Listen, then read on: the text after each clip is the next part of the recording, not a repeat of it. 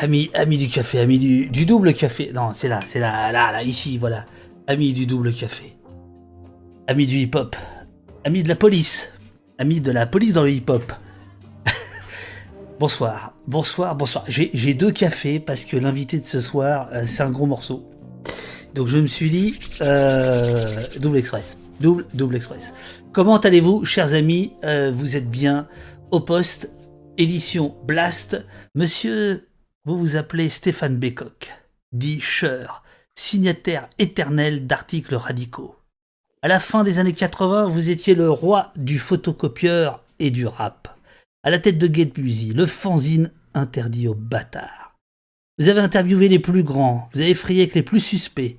Vous êtes fâché avec la terre presque entière et vous êtes resté fidèle à une éthique rare de Saint-Denis vous avez vécu et traîné avec les NTM. On parlera des NTM, mais pas trop parce que c'est bon, c'est un boulet pour vous, mais quand même.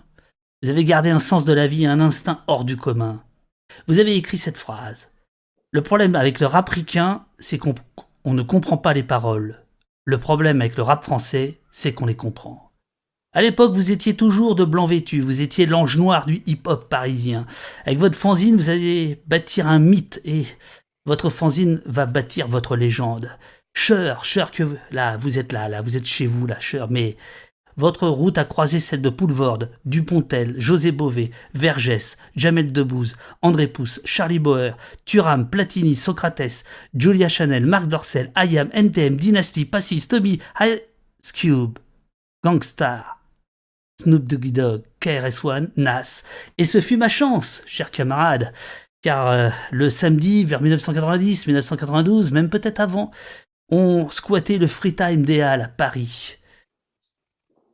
Monsieur Scheur, on vous doit également le film Authentique, Un an avec le Suprême, un documentaire de 2000, je crois, co-réalisé avec un dénommé Chabat Alain, qui signe également la préface euh, de, cette anthologie qui vous vaut cette convocation aujourd'hui au poste. Elle est ici.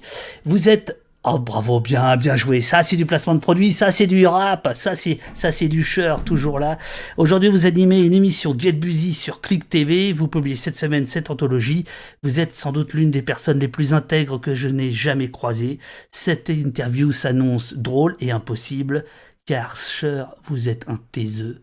Mais moi, j'ai les dossiers. Comment ça va, Stéphane? Ah, très bien, David. Très, très bien. Content, content de te retrouver de l'autre côté de la barrière. Tu sors ça, euh, euh, anthologie. Je mets le, le sommaire de cette anthologie. Donc l'anthologie, c'est pas c'est pas un facsimilé, on va y revenir. C'est pas un facsimilé de, de- du, du- du fanzine de l'époque. C'est vraiment euh, euh, une réédition des, des- des interviews parce que Get Busy c'était euh, Ah, c'était c'est- plein de choses, mais c'était C'est pas que le fanzine, parce qu'on a commencé par le fanzine. Après, il y a eu le magazine authentique avec NTM. Après, il y a eu Get Busy en magazine qui a été en kiosque, qui n'a pas duré longtemps, mais qui a fait quelques numéros cultes. Et après, il y a Click. Et l'anthologie regroupe tout ça. C'est 30 ans de l'histoire de, de, de Get Busy sous toutes ses formes, le, le- le bouquin, il y a en gros le hip-hop.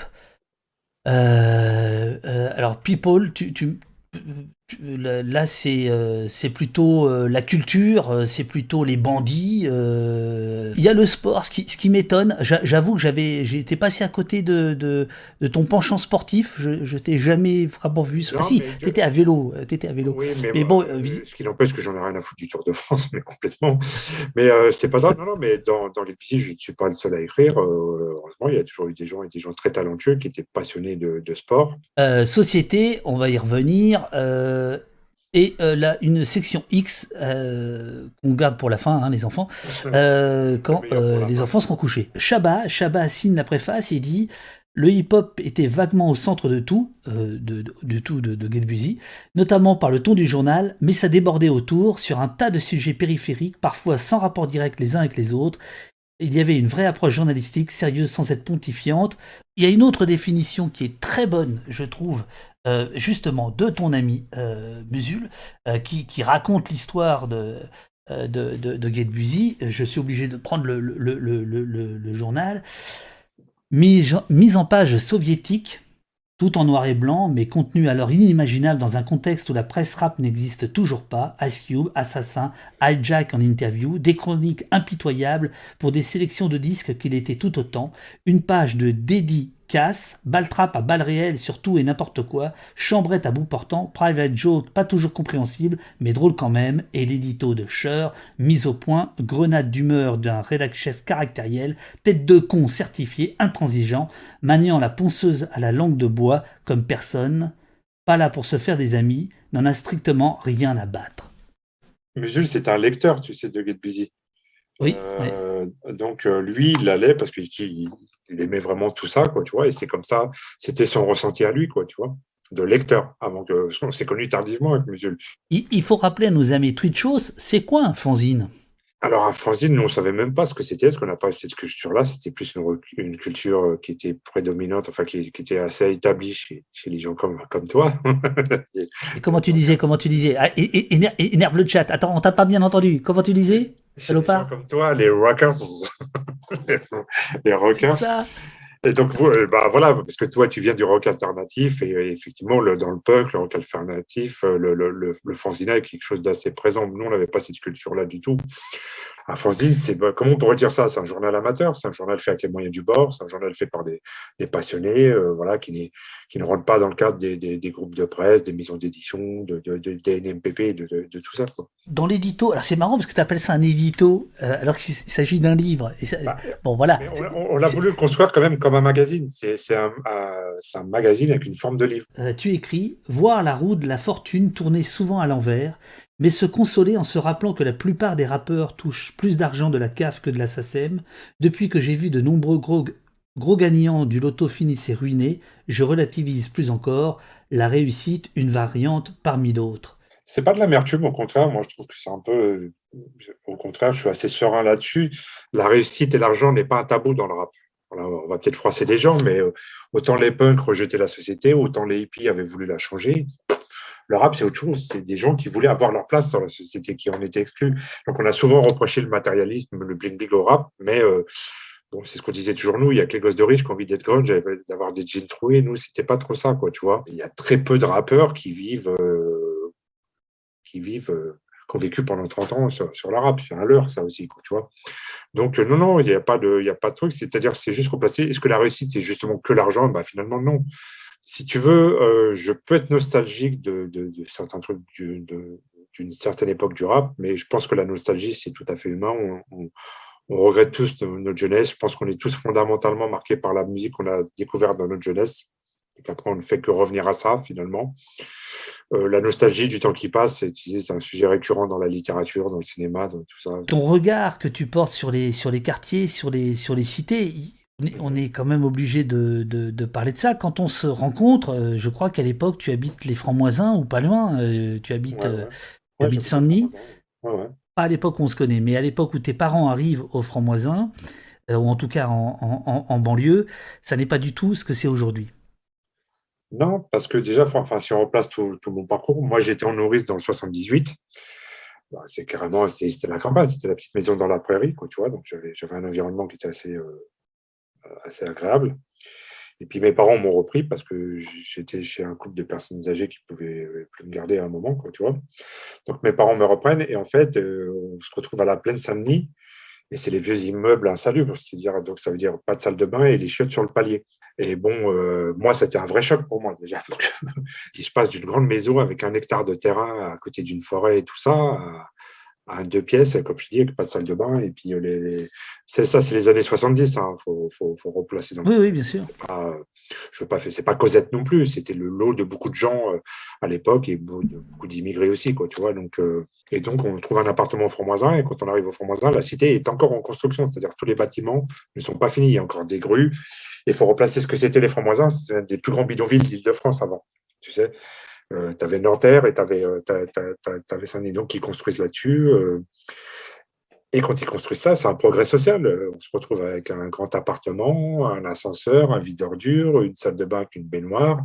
Dehors, tu as des jolis espaces verts avec des, des, jeux, des tourniquets, des toboggans. Sur le coup, c'était un progrès social.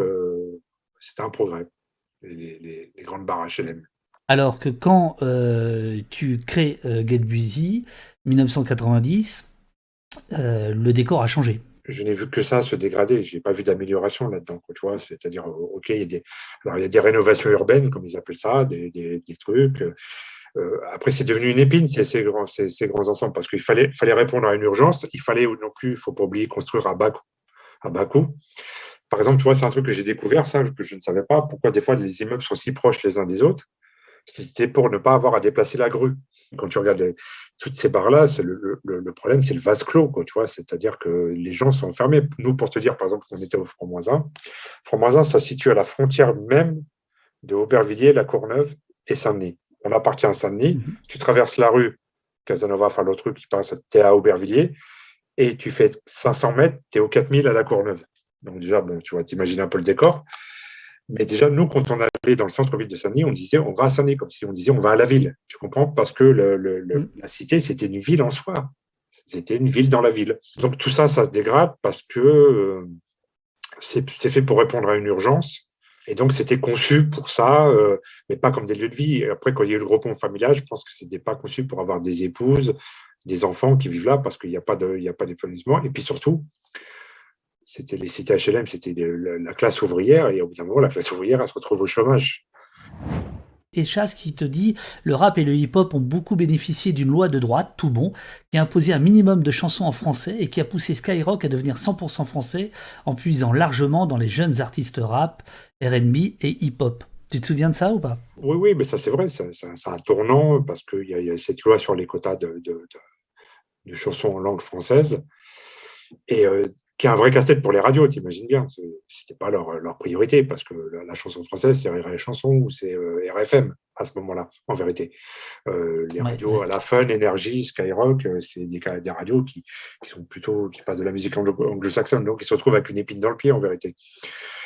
Et comment ils font? Et Skyrock a la bonne idée de puiser dans ce courant-là qui est en train d'exploser, qui est en train de monter, de miser là-dessus voilà, maintenant dire que c'est une loi de droite, c'est une loi qui a été faite par un ministre de droite. Est-ce que la, la, loi intrinsèquement en elle-même est de droite? Ça ne veut rien dire. Ils font tous l'ENA, ils, ils, ont tous été sur les mêmes bancs, et puis à la sortie, c'est gauche ou droite, quoi, tu vois. Donc, euh... Euh, IAM NTM, euh, je, ne m'attendais pas à ça dans le dans, dans, dans l'ontologie. Et Ramon Saladier qui dit euh, voilà, euh, le groupe plutôt gentil et calme et le groupe plutôt revendicateur, mais pas trop, IAM NTM. pourquoi tu, tu, tu as ressenti, vous avez ressenti le besoin là aussi de de revenir sur ça à YamNTM, parce que c'est vieux, on s'en fout maintenant, non? Oui, quelque part, mais on pourrait dire de tout ce qu'il y a dans le livre qu'on s'en fout et que c'est vieux aussi, si on, si on veut aller pas. Pas du tout.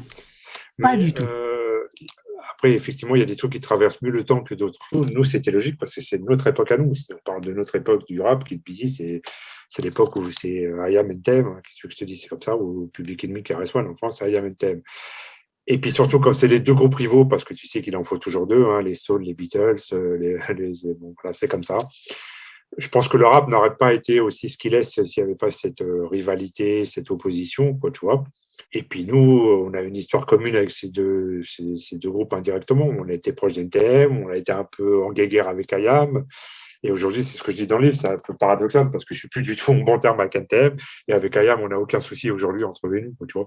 Et si vous n'aviez pas vécu euh, ça à l'époque, vous ne pouvez pas comprendre l'importance de ce qui vient d'être dit ici, parce qu'effectivement, c'était quand même la guerre de religion, le schisme, même si je me souviens très très bien de toi me disant à propos de la première cassette d'IAM avant même euh, leur premier disque, en me disant ça tue. Tu avais le cousin de Squad qui était, qui était à Marseille et euh, qui leur donne la cassette, ou je sais plus enfin, comment ça se passe. Et, et, et, Squat et Joe, ils la ramènent à Paris, et ils la font tourner à tout le monde, parce que c'est une baffe. Tout le monde se prend une claque. À, l'époque, Ayam, ils ont 5 ans d'avance sur tout le monde. Une photo incroyable où on voit euh, euh, Joe Star, Rockin' Squat, Ayam, je crois que c'est à la sortie d'un studio. C'est une émission d'André Berkoff, un homme de gauche encore. André Berkoff, alors ouais, absolument, oui, oui c'est ça. C'est ça, ah, c'est incroyable quand on voit ce qu'il est devenu ce Berkoff. Euh, Ciel Montmardi, euh, tu dois être par là, là, je crois, quelque part. Tu, euh. tu es sur la photo ici, me semble-t-il, non? Toi, tu es là, toi, tu es, mais, toi, tu es ici, et moi, je suis là. Exactement. Euh, Ciel Montmardi, c'était un peu l'équivalent d'Anouna aujourd'hui, quoi. Exactement. Et alors, il faut préciser, toutes ces photos de toute cette époque, c'est des photos d'Alain Garnier. Ça doit être le, photographe qui a le plus, parmi la plus belle collection de, photos de ces époques-là. Voilà. Euh, je m'adresse à qui chez Marabout par rapport à cette photo euh, où l'on me voit avec un dénommé Akhenaton euh, Vous m'avez pas demandé l'autorisation Oh là là là là, c'est quoi ce bordel? Ce qui est extraordinaire, je trouve, c'est d'abord, bah, évidemment, il y a, y, a, y a, le côté extrêmement jeune de tout le monde, mais tout ça est quand même très sympathique. Quand tu regardes tous ces gens-là que considérés comme des bad boys, de ci, cela, c'est entre guillemets des gentils dans les cités. C'est les mecs qui ont qui ont pas envie de cette vie-là. Nous tous, c'est ça qui nous motivait. On avait envie d'autre chose. On voulait pas être des voyous. On voulait pas traîner dans les halls. Ça nous emmerdait. Euh, on avait envie d'autre chose. Ça, c'était une passion. Même si on a fait des conneries d'ados, de, banlieue et tout ça, on n'était pas des, euh, mauvais garçons, quoi, tu vois, dans l'absolu. On, a eu cette chance d'avoir un truc qui nous a qui nous a amené vers autre chose, quoi, tu vois. Et donc, fondamentalement, les rappeurs n'étaient pas vraiment des mauvais garçons, quoi, tu vois. Tu vois, à cette époque-là, donc on parlait de Guégar et Kayam, mais vraiment, il y avait une vraie rivalité. C'était Sarcelles Saint-Denis, NTM, Ministère Hammer, et euh, Get Busy euh, Sector A, c'était pas le grand amour du tout, quoi, tu vois, à l'époque. Et à l'époque, quand on se croisait avec B, euh, on se, on se regardait de travers. Et il y a deux, trois fois où je pense qu'avec eux, c'était vraiment très tendu, beaucoup plus qu'avec Ayam, qui sont pas, tu vois. Les, les Sarcellois, c'était plus belliqueux, on va dire. Tu vois, quelques années après, on les reçoit, on les reçoit dans notre émission à clic et les mecs viennent en toute euh, aisance euh, et sans, sans attitude, sans rien, sans rancune. Et on a fait une émission qui est vraiment conviviale. Pareil, Kenzie, on se regardait en chien de faïence pendant des années. Et puis le jour où on, on a décidé de se parler, bon, on s'est trouvé plein de choses en commun en vérité. tu vois Donc c'est les paradoxes de la vie, voilà. C'est ça qui est amusant. Les entretiens euh, de rap, euh, alors qui sont, qui sont super parce que c'est la méthode Get c'est-à-dire que vous arriviez à plusieurs, vous arriviez en retard, hein, c'était quand même ça votre truc, votre marque de fabrique. Mais non, les interviews, on n'est jamais trop arrivé en retard, c'est pas vrai ça. Les entretiens sont des, des, reproductions euh, des, des, entretiens d'origine et ils sont accompagnés de textes d'aujourd'hui, euh, de toi, de, de, ta petite bande qui raconte euh, euh, soit les à côté de l'entretien, soit éventuellement ce que vous en retenez aujourd'hui ou ce que tu racontes là, c'est-à-dire comment, comment l'eau est passée sous les ponts ou pas, etc. etc. C'est ça, oui, effectivement, c'est l'un des intérêts de ce livre, c'est pas juste une reproduction de ce qu'on a fait avant, c'est qu'il y a des textes de recontextualisation qui remplacent tout le climat et c'est aussi marrant de voir ce que les gens sont devenus en 30 ans, c'est-à-dire le discours qu'ils avaient à l'époque et le discours aujourd'hui. En plus, il faut préciser qu'on a été un peu avant-gardiste, on a mis euh, des QR codes dans le livre qui, quand tu les scannes, ne te permettront pas de prendre l'avion ou d'aller au restaurant, mais te permettront d'avoir accès à des playlists, à des émissions qui, de cette époque-là. En entretien avec euh, Pousse, euh, André Pousse, tu es là, Joey est là. Euh, c'est aussi un autre truc que vous faisiez beaucoup. Euh, alors surtout dans, le, fanzine, c'était que vous preniez en photo avec les stars, avec Ice Cube, Ice-T, euh, je ne sais qui, NWA, euh, Public Enemy, etc. Et tu racontes que les rock critiques, vous trouvez ça vraiment naze. C'était bien avant euh, l'invention du selfie, de, de l'ego portrait, etc. les inventeurs du selfie, on peut le dire. mais, c'est ça. Non, mais c'est là où tu as fait ta fortune, en fait. Exactement. J'ai déposé selfie à l'NP et voilà. Non, mais c'est pas. En fait, c'est pourquoi on le faisait? C'était pas pour pour se gargariser, parce que moi, par exemple, tu sais, j'ai jamais gardé une carte de visite contact de, de quel artiste que ce soit. Mais en fait, on, le, on le, faisait parce que comme on était un petit fanzine avec pas de moyens, les gens pensaient peut-être qu'on inventait les interviews, qu'on les copiait dans des, magazines américains, qu'on les traduisait, qu'on les. Ah, c'était des, des, certificats, c'était des preuves de. On avait vraiment euh, rencontré Gangsta, vraiment fait ça, quoi, tu vois. C'était le, c'était ça, quoi, tu vois. Valeur anarchiste demande pourquoi le, le magazine s'est arrêté. là, je montre des photos. Là, je crois que euh, là, c'est Chuck D. Hein. c'est toi. Ça, c'est l'époque fanzine. Et pourquoi ça s'arrête? Le fanzine, déjà, s'arrête en 95 parce qu'on est arrivé au bout de ce qu'on peut faire avec un fanzine. Alors, quand même, notre grande fierté, c'est que et ça, tu l'as, tu, l'as connu, David, puisque c'est. Pour les gens qui ne savent pas, c'est David Dufresne qui nous faisait nos maquettes au début, parce que nous, ne connaissait rien. Euh, c'est, moi la maquette soviétique. ah, putain, quand j'ai lu ça, merde Exactement ça. la maquette bolchevique. Déjà. Déjà. Moi, c'est ça. Moi, c'est cette période-là. Voilà. Hein Noir et blanc, bolchevique. Hein Après, je suis plus là. Avant que tu deviennes un journaliste de centre-gauche.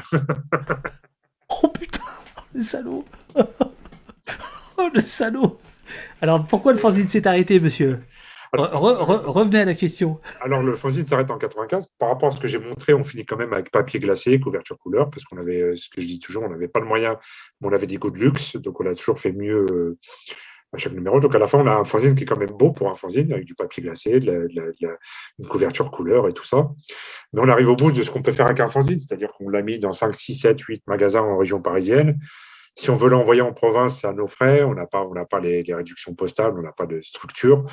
Euh, comment tu fais quand tu envoies 10 numéros à Dijon pour récupérer les thunes et puis récupérer les 4 invendus ou les 5 invendus? On ne pouvait plus, c'était plus gérable. Il y avait aussi beaucoup d'histoires internes qui m'ont usé euh, moralement. Et puis, tu as toute la presse rap qui arrive avec des groupes de presse et tous les budgets pubs vont chez eux et tout ça. Donc, on n'a on plus les mêmes armes, on ne peut pas lutter avec ça. André Pousse, euh, c'est Joey qui pose la question, justement. Il dit Pour le magazine, on a aussi interviewé des acteurs porno et. Et là, Pousse vous répond euh, Mais chacun fait ce qu'il veut dans la vie. Alors, euh, je vais, expliquer juste un truc l'interview d'André Pousse. Tu sais, Joey, même si des fois, bon, il n'est pas, pas toujours dans les bons états, en tout cas, il était très à cheval sur le magazine. Il se prenait toujours la tête pour être euh, vif, pimpant, euh, clairement pas défoncé. Sauf ce jour-là avec Pouce, c'est le seul interview qu'on a fait où il n'était pas dans son état normal. Mais tu sais pourquoi? Parce que je pense qu'il était tellement excité, impressionné le Pouce, il était comme un enfant. C'est très dur à retranscrire. Il était comme un gosse devant Pouce, quoi, tu vois. Et à un moment, il était tellement stressé qu'il monopolisait la parole. Et, et à un moment, euh, Pouce s'arrête de parler, il lui dit Mais tu vas fermer ta gueule, toi. et tu imagines Joey qui a, tu vois, les gens imaginent que n'importe qui lui dit ça, ça, va mal se finir. Et, Joey était là à s'excuser, mais comme un enfant vraiment devant Pouce. Et puis au bout d'un moment, il est sorti dehors pour reprendre un peu ses esprits. Mais je pense qu'il était vraiment comme un gamin impressionné par Pouce. C'était assez, euh, assez touchant de voir ça. Euh, Gaël te demande, ça se vendait à combien d'exemplaires le magazine à l'époque? Le fanzine. Le, tout premier, c'est 200 exemplaires. Euh, le, tout premier, on a dû en faire 100, même pas. C'était 8 euh, pages agrafées, photocopiées. Et à la fin, je crois que le, magazine, on était à 2500 exemplaires. Ce qui est pas mal pour, le fanzine. Ce qui est, ce qui est assez, ce qui est plutôt pas mal pour. Ah bah oui. Page 132, il y a Dieudonné. Alors évidemment, Dieu donné aujourd'hui, euh, D'où l'intérêt des, recontextualisations. On explique comment ça s'est passé, à quelle période ça s'est passé. C'est pas Alors vas-y, il a quand même l'expliquer. C'est à l'époque où Dieudonné est le chouchou de tout le monde, de la gauche déjà. C'est à l'époque où il se présente à Dreux contre. Déjà, il vient de se séparer de, de Elie Il est à l'époque de son tout premier spectacle solo, qui est une réussite totale, qui est salué par toute la critique, parce qu'on pourra dire ce qu'on veut sur lui. C'est quand même un mec d'un talent euh, dingue. Mais euh, à l'époque, il est tout à fait fréquentable, tout à fait recommandable. Tout le monde le courtise, euh, le PS surtout. Ah, c'est mieux que ça. Vous, allez l'interviewer à Dreux. Les Verts, ouais. Vous, allez l'interviewer à Dreux. À Dreux, euh, il est candidat contre le Front National. Alors, il, fait, il, fait du. En tout cas, il avait l'intention de se présenter. Et à l'époque, son discours, c'était il voulait faire barrage au Front National. Bon, il était grandiloquent aussi, il était un peu un peu, un peu naïf, je trouvais, euh, politiquement, quoi, tu vois. Je trouve qu'il avait quelques lacunes, parce que bon, nous, la gauche PS, SOS Racisme, nous, on en était revenus, lui, pas encore à l'époque, tu vois. Bon. Euh, mais euh, en tout cas, voilà, il était il était sur tous les plateaux télé, dans tous les magazines, et, il était le chouchou de, tout le monde. Il n'y avait aucun problème de fréquentabilité à l'époque. Voilà. Donc, dans les euh, contextualisations euh, qui accompagnent les, interviews, pour ceux qui, qui chopent l'émission en ce moment, je, précise, euh, et tu écris je suis de la génération post-Marche des Beurs, celle qui s'est fait enfler par le PS et SOS Racisme. Toute cette gauche rose-verte faisandée le sollicite donc Dieudonné à l'époque, et le courtise, essaie de lui mettre le grappin dessus. Définitivement, pas ma cam. Les quelques rapports que nous avions eus un temps se sont distendus. Beaucoup de gens divers gravitent maintenant autour de lui, etc. etc. Euh, ça, c'est quelque chose euh, que tu as toujours eu chevillé euh, au, cœur, si, je puis dire. C'est ta détestation de la gauche morale, du PS, de ce qu'on a appelé la gauche morale, etc. Est-ce que tu peux en dire plus? Eh ben, quand, j'explique que c'est euh, la marche des beurs, euh, tu sais, SOS Racisme, donc il y a cette marche des beurs déjà qui est, déjà qui est une, déformation parce que c'était la marche pour l'égalité. Ça s'est jamais appelé la mhm. marche des beurs, c'est les médias qui en ont fait la marche des beurs. Euh, et, et, si tu regardes les gens qui ont participé à cette marche à l'époque, c'est très, très intéressant de remettre ça en, en perspective avec aujourd'hui, leur revendication était purement sociale, républicaine, égalitaire. Il n'y avait aucune revendication communautaire et religieuse. Aucune. Mhm. Et quand on parlait de la banlieue tout à l'heure, tu les regardes tous, c'est des gens qui s'expriment très bien, en plus. C'est pas des wesh wesh, c'est pas des, euh, c'est des, des, gens qui viennent de quartier, qui viennent euh, à la base parce que ça, tu te souviens les premières émeutes, euh, c'est à Vénissieux, c'est au, au, au Minguette, ça part de là.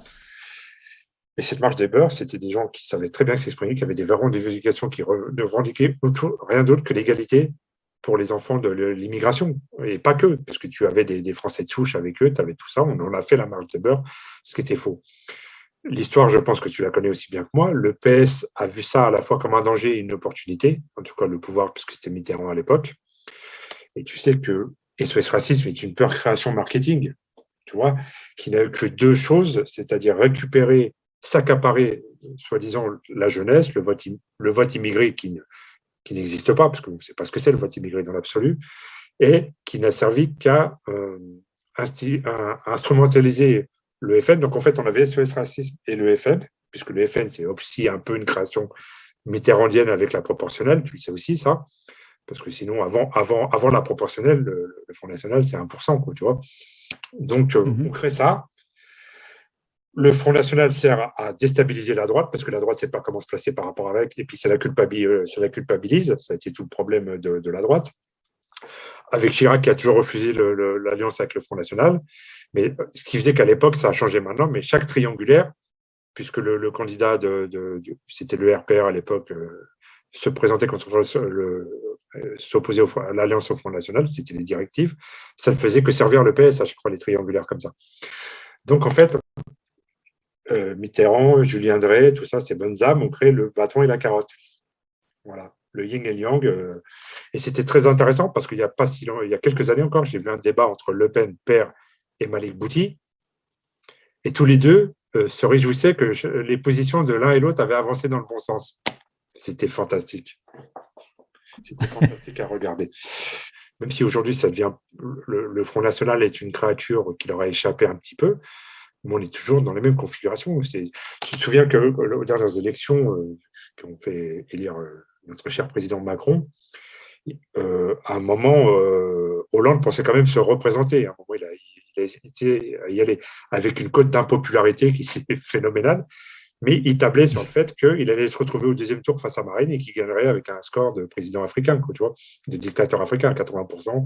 Voilà, donc c'est toujours le même mécanisme, le même truc qui fait. Et, euh, et, donc, ouais, nous, on est, on est de ça. et quand tu regardes euh, tous ces gens de la marche des beurs, c'est des gens qui ont été mais, extrêmement déçus, désabusés, euh, tu vois, ça, ça, ça, fait des vrais dégâts. Et je pense que, et je vais aller plus loin, je pense qu'on a loupé un vrai coche là, parce que comme je dis, les revendications, quand on voit quels sont les débats qui habitent aujourd'hui, euh, qui animent la, France sur le, communautarisme, le, grand remplacement et tout ça.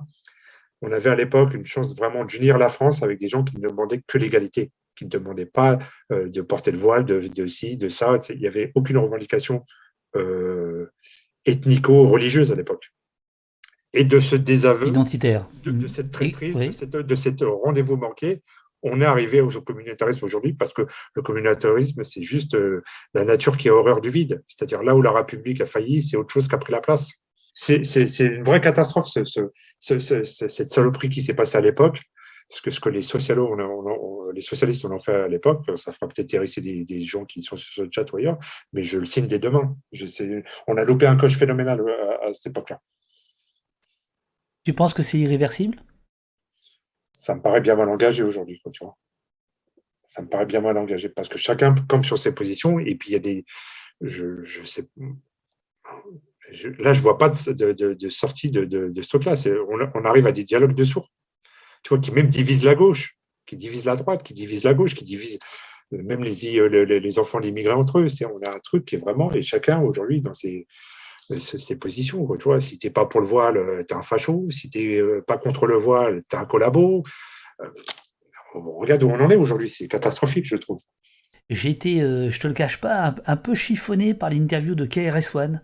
que j'ai trouvé aujourd'hui justement en, lisant avec les yeux d'aujourd'hui ce qu'il pouvait dire à l'époque, bah, un peu communautariste, précisément. Oui, forcément, mais après c'est pareil.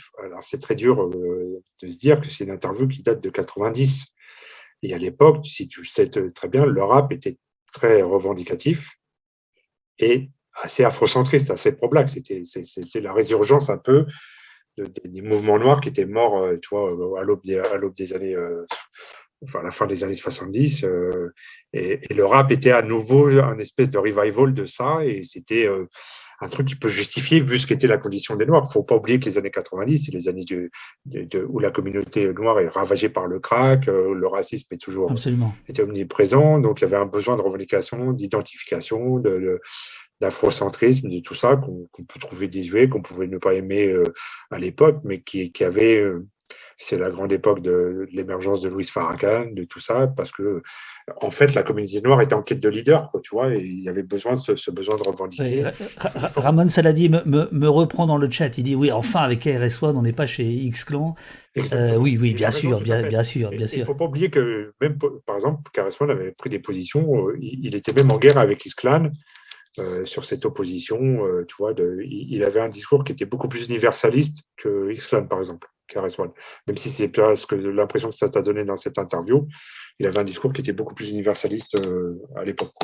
Le Cher que tu es d'aujourd'hui, euh, euh, si tu regardes le Cher d'il y a 30 ans, est-ce que tu penses que le rap était pour toi une, une, porte de sortie politique, puisque tu ne croyais pas du tout et visiblement ton analyse est encore plus radicale aujourd'hui qu'il y a 30 ans dans le dans la, on va dire la démocratie représentative en tout cas euh, les, représentants, genre le etc., qui étaient hégémoniques à l'époque, est-ce que pour toi le rap c'était euh, une alternative à tout ça ou pas du tout? C'était la bande son de ta vie et puis basta.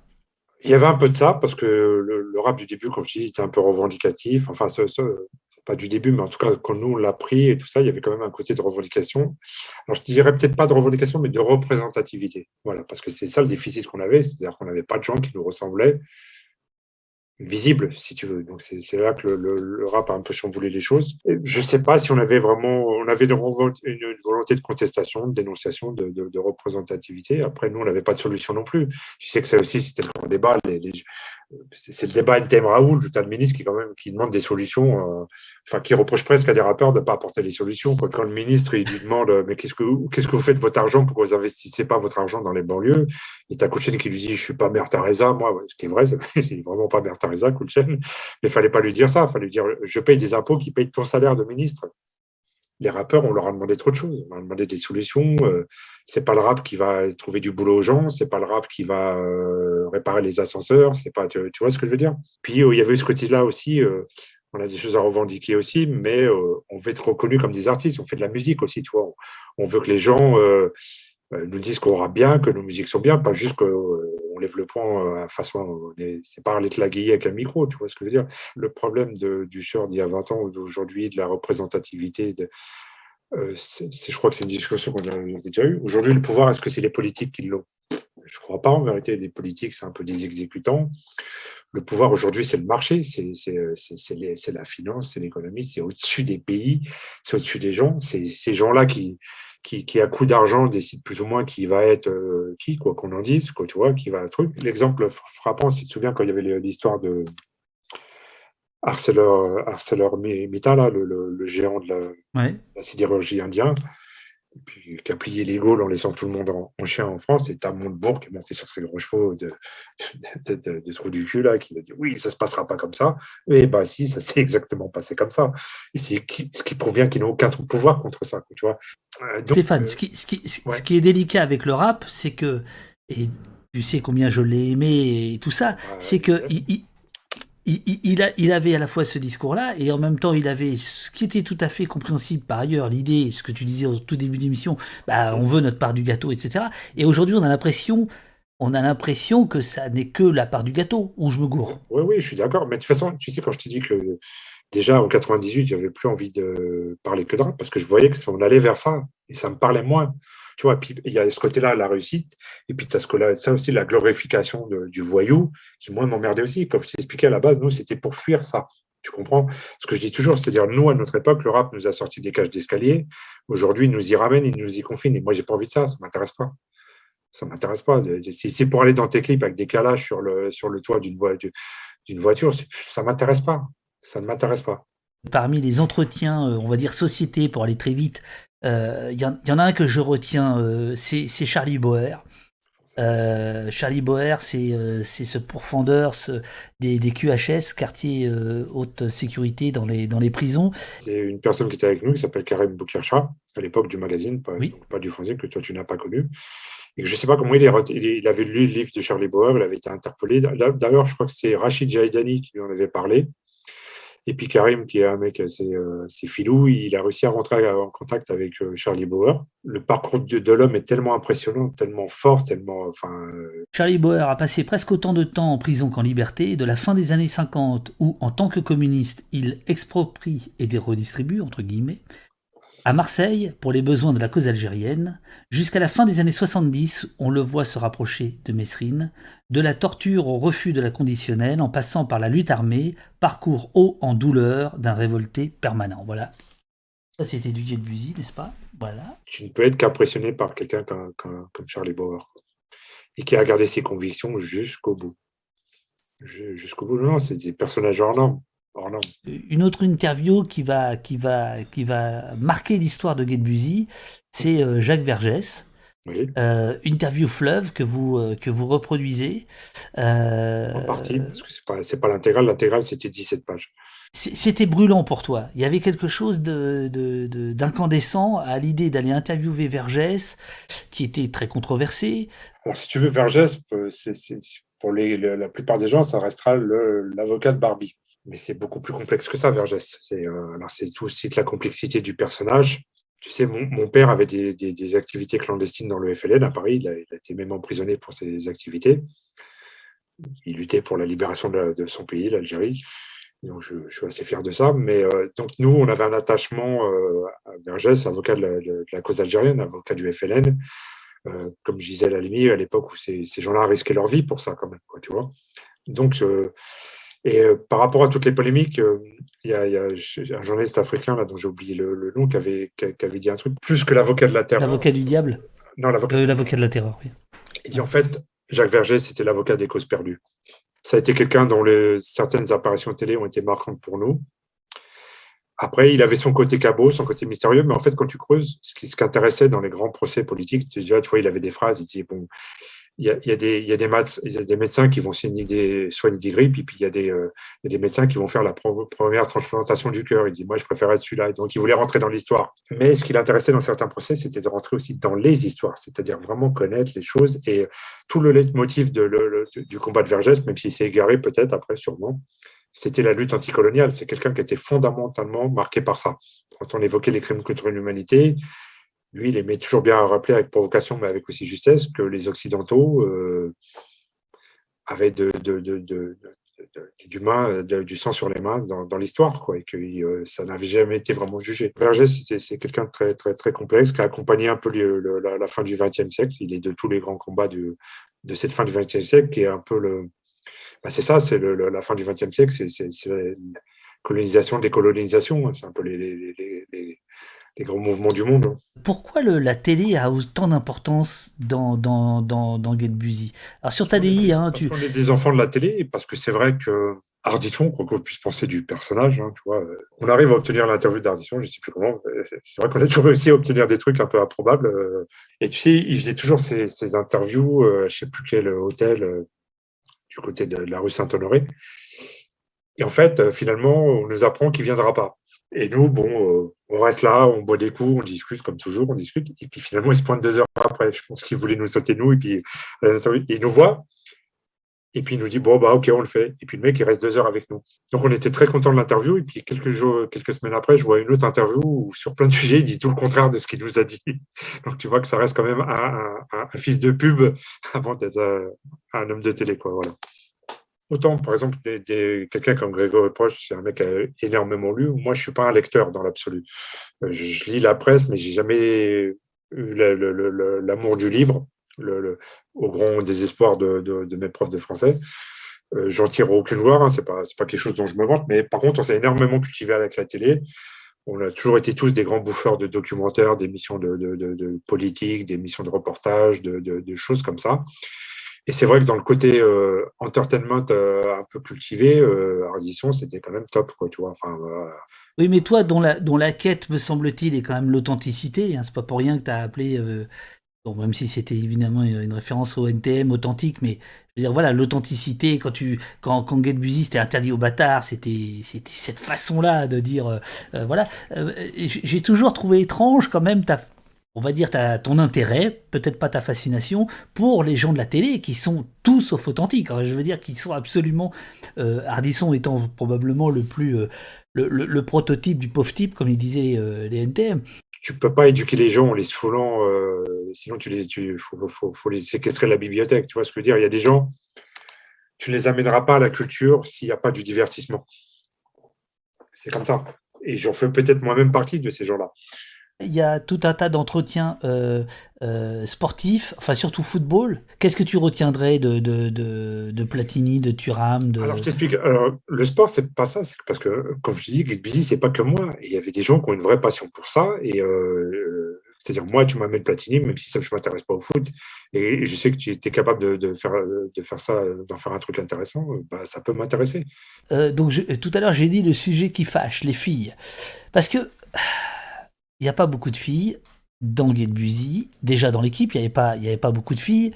Et, dans le journal, il n'y en avait pas non plus des masses. Et la plupart, c'était plutôt des, bimbos ou euh, des actrices, euh, des actrices euh, porno.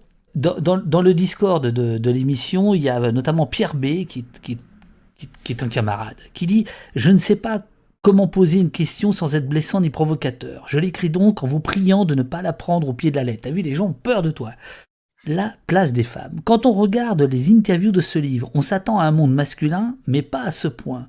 Comment expliquer que les femmes, déjà peu visibles dans le milieu, sont également très peu présentes dans une anthologie? C'est vrai qu'on est issu d'un milieu qui est très masculin, c'est la vérité. Surtout encore plus à l'époque qu'aujourd'hui, même si aujourd'hui je pense que ça perdure. Euh, tout simplement, c'est que ça s'est fait comme ça, c'est-à-dire qu'on n'a pas eu tellement accès à des rappeuses à l'époque en interview. Pas tant que ça, c'est pas. Queen Latifah peut-être. Tu avais fait Queen Latifah Non, non justement jamais. Et, et, on nous aurait proposé de faire Queen Latifah, on y aurait été en courant évidemment. MC Light, tout ça. C'est juste qu'on n'a jamais eu accès à ces personnes-là. On a Marie J. Blige qui est une chanteuse importante dans le, le, le R&B hip-hop, euh, voilà il, aurait fallu 800 pages, on ne pouvait pas tout mettre. Donc, effectivement, on a fait des choix qui sont arbitraires. Euh, oui, on était issu d'un milieu qui était très fermé, très masculin malgré tout.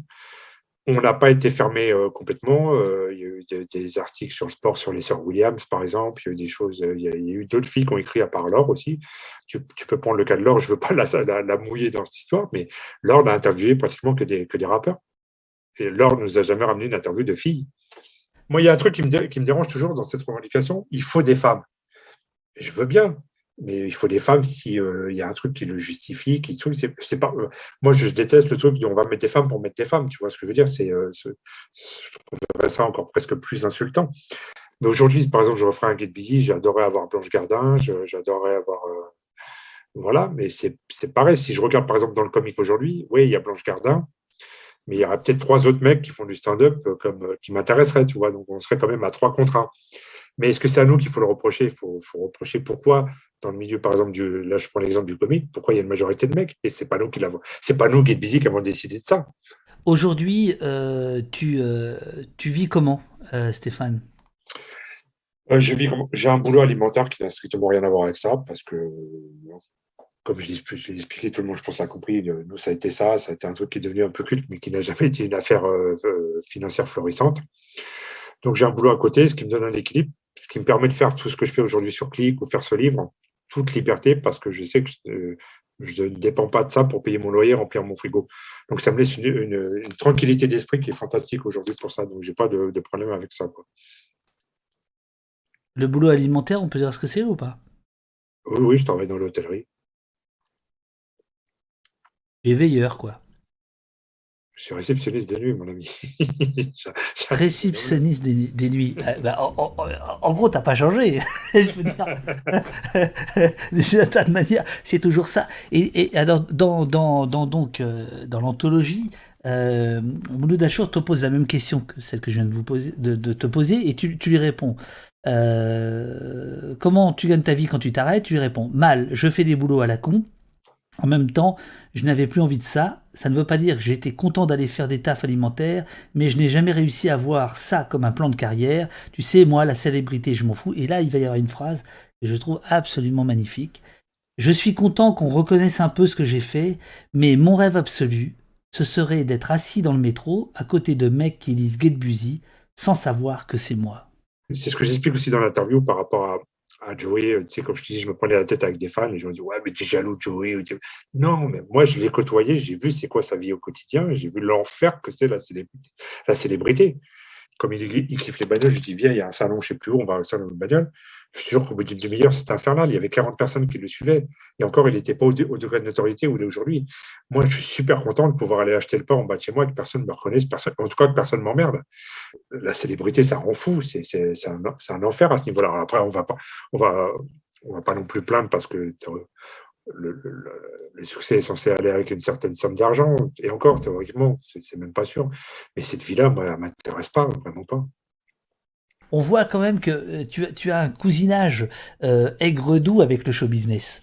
Euh, puisque bah, à un moment donné, il y a tel ou tel manager des NTM, il va y avoir tel ou tel label manager même groupe, etc., avec qui tu fais un peu, tu, chemines, et, puis de temps en temps, tu leur claques la porte au nez en disant ah non, moi j'en ai marre, moi je suis pas là pour faire la promo des NTM, etc.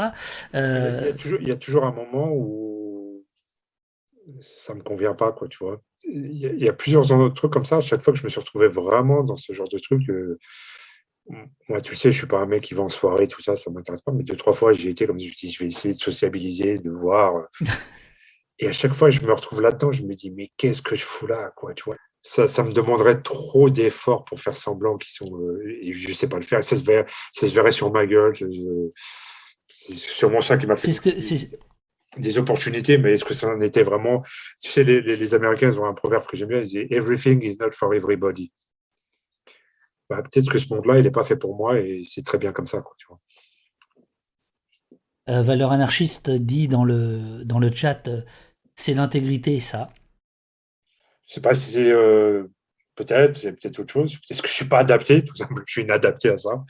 Euh, voilà, peut-être. Euh, j'ai jamais su, j'ai jamais réussi à faire les choses uniquement pour l'argent. Est-ce qu'il y a quelque chose euh, d'essentiel que nous n'avons pas abordé par rapport à cette anthologie qui est essentielle, qui coûte bon, qui coûte un cadeau, un cadeau de Noël. On est bien d'accord, ça coûte quand même. C'est ce qu'on a. Ça coûte combien? 39 euros. Vous avez 39 euros, les gars. dans, dans, le milieu de l'édition, c'est un beau livre. C'est un grand format. C'est un, livre qui est, c'est un, c'est un beau livre. Alors, c'est pas, c'est pas une appellation. C'est un beau livre. Non, non, c'est un, c'est un beau gros livre. On appelle ça les, beaux livres. Donc, c'est des livres qui sont un, petit peu chers, mais qui sont d'une qualité, euh, voilà. Enfin, c'est, euh, c'est un pavé, quoi. C'est un bottin, quoi. C'est, euh, ça peut servir d'arme d'autodéfense au cas où.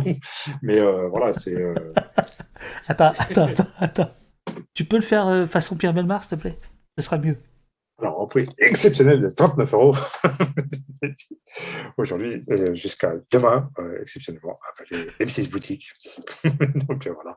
Et voilà, tous les gens qui ont interviewé là-dedans, il y a 42 interviews, plus les recontextualisations, plus les QR codes qui vous amènent à des playlists YouTube, à des playlists Deezer, vous allez découvrir de la musique, vous allez découvrir des, documents d'époque, des, reportages d'époque. Donc il y a, y a encore d'autres choses à découvrir à partir du livre, au-delà du livre. Voilà. Arrête de troller le prix du livre d'Usher. Ton bouquin de 1991 coûtait 159 francs.